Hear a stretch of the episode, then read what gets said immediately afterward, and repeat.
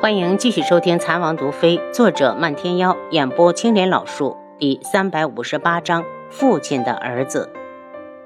完全可信。漫天妖道：“他们都是陪我从困境中走过来的，如果连他们都信不过，那独门也就没人能信了。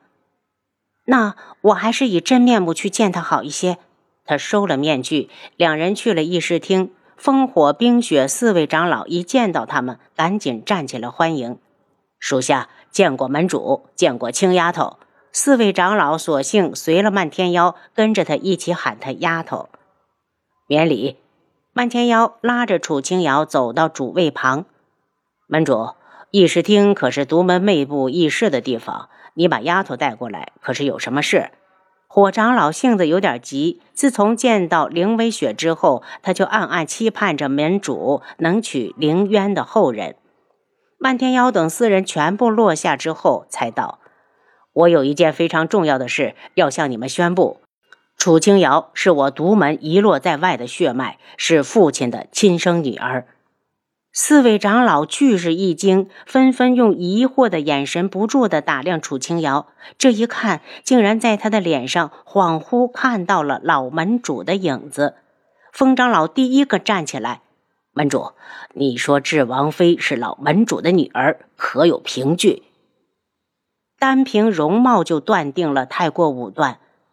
凭他手上握有父亲当年赠与韩熙雪的所有铺子，凭他年当年嫁给楚逸群时已怀有两个月的身孕，这些够不够？漫天妖有些晕怒，他调查的事还能有错不成？火长老有些尴尬，讪讪的坐下。如果真是老门主遗珠，那真是天大的喜事。风长老第一个站了起来，脸上带着欣喜和激动，行了一个九十度的大礼。风玄见过大小姐，欢迎大小姐回家。楚清瑶眼眶一热，被那声回家感动了。难怪他一直不讨厌独门，难怪他一直想来独门。原来这里才是他的家。也许这就是从骨子里流露出来的归属感吧。独门，我楚清瑶回来了。风长老，快快起来！清瑶是晚辈，受不起你这么大的礼。他亲手扶起风长老，其他三位长老也一同站起来。火速，冰珠年，月雪白，见过大小姐，欢迎大小姐回家。楚清瑶一一的把他们扶起来，四位长老已经哭了。这是近二十年他们听到的最好的消息，老门主竟然有后留在世上，真是上天有眼。是我们失职了，让大小姐在外面受了好多苦。雪长老擦了把泪，一脸的愧疚。不怪长老们，也许是父亲有意护住我们母女。这是楚清瑶想到的最合理的解释。按照漫天妖所说的时间，他出生之前，独门就遭受了灭门之祸。想到老门主，几位长老又是一阵难过，忙问漫天妖：“可曾带大小姐去见过老门主？”“见过了。”漫天妖道。“门主，大小姐归来的消息需要对外公布吗？”丁长老觉得时宜不对，不公布。漫天妖望着楚清瑶，以后丫头由我亲自照顾，她不会以真面目示人，只是对下只是说她是我找的夫人即可。楚清瑶一听，差点炸毛。漫天妖，我们是同一个父亲，那怎么了？漫天妖故意的邪气的笑了下，又不是真的。什么不是真的？楚清瑶有些迷惑。不是真的夫人，还是不是同一个父亲？冰长老被门主眼中的纵容震了一下，怕是门主动了真情了。可他为什么不直接告诉大小姐，他只是门主捡来的孩子呀？还能不能让他们几个老东西省点心了？急死了！议事厅外面有人敲门，双牙开门，从外面进来一只信鸽，麻利的从信鸽脚上抽下一张字条。漫天妖看完，冷着脸道：“告诉逆风，本门主不同意花娘回来。花娘要回来？”风长老问。“嗯，逆风这个废材，连个女人都拿不下，还有脸来告诉我花娘要回独门？”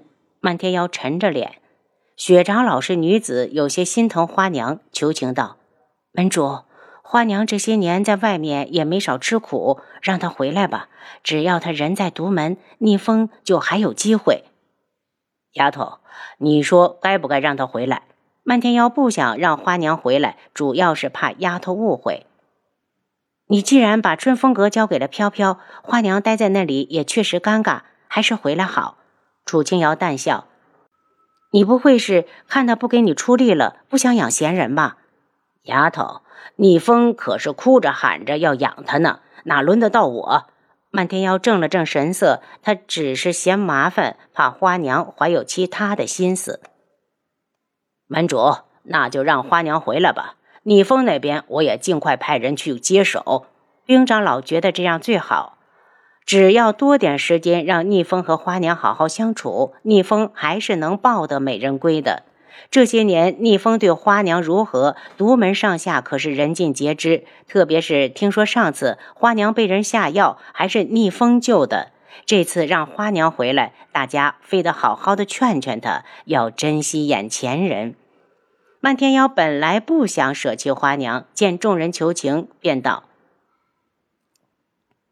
告诉逆风，让他带花娘一起滚回来。”今日是左相楚义群问斩的日子，还没等到午时，监斩台四周就已经围了黑压压的一群人。人们看过很多人被斩，却从没看过这么大的官。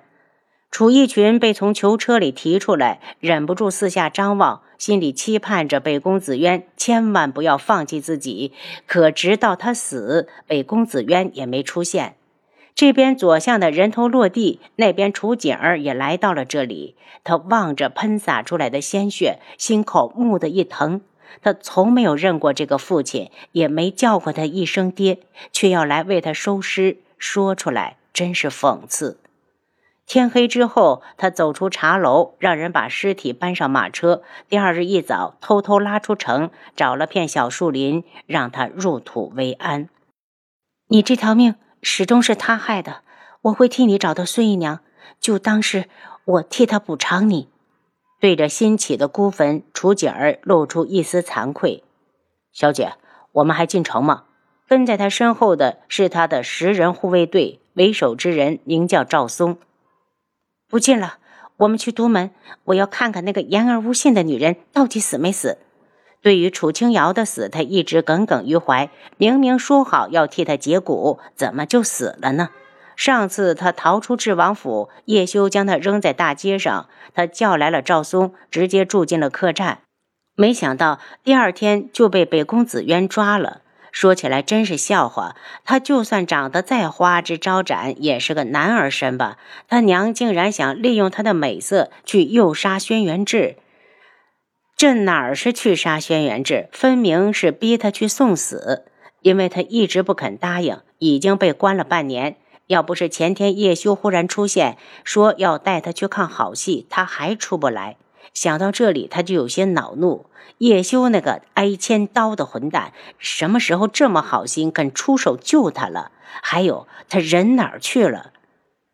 天快亮了，他一挥手：“扶我上车，快点去独门。”他一脚刚踏上马车，身子就是一僵。那该死的笛音叶修，你怎么不死了？他捂住脑袋，一头向地上栽来。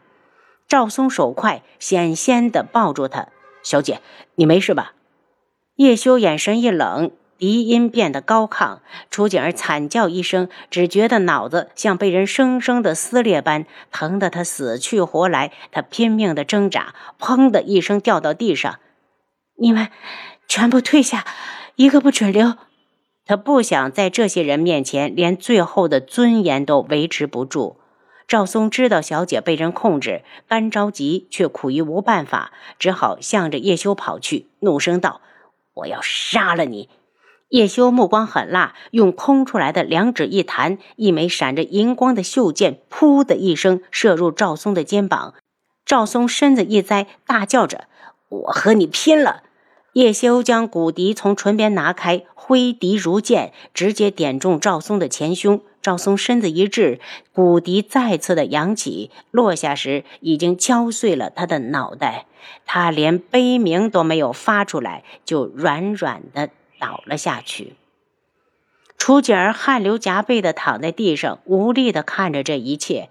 叶修，如果你不杀我，总有一天我要让你后悔。叶修一脸无所谓，上前一把把他夹在了腋下，身子一纵就消失了。等他们走后，其他护卫才上前替赵松收尸。就在楚景儿想着将来叶修要是落到他的手上要怎么折磨他时，身子被人毫不留情地扔到地上。他哎呦一声：“我的腰！”缓了半天，怒声道：“叶修，你个挨千刀的！赵松那么好，你竟然杀了他！”叶修讥讽地看着他：“回智王府，接近智王。如果再让我发现你想跑，就打断你的腿。”楚景儿还真不怕人威胁，立刻爬起来，怒吼着：“我的腿就在这里，给你，你打呀！你要是不打断他，你就是我儿子。”叶修的胸口不停的起伏，显然是被气到。他一把将楚景儿抓到眼前，只是恶狠狠地瞪着，然后猛地一推，笛音再起。楚景儿翻来覆去的在地上打滚儿，却死死地咬着牙关，一声不吭，直到最后坚持不住，直接昏死过去。叶修才收了骨笛，走过来。将他从地上抱到床上，替他把湿衣服换下。您刚才收听的是《蚕王毒妃》，作者漫天妖，演播青莲老树。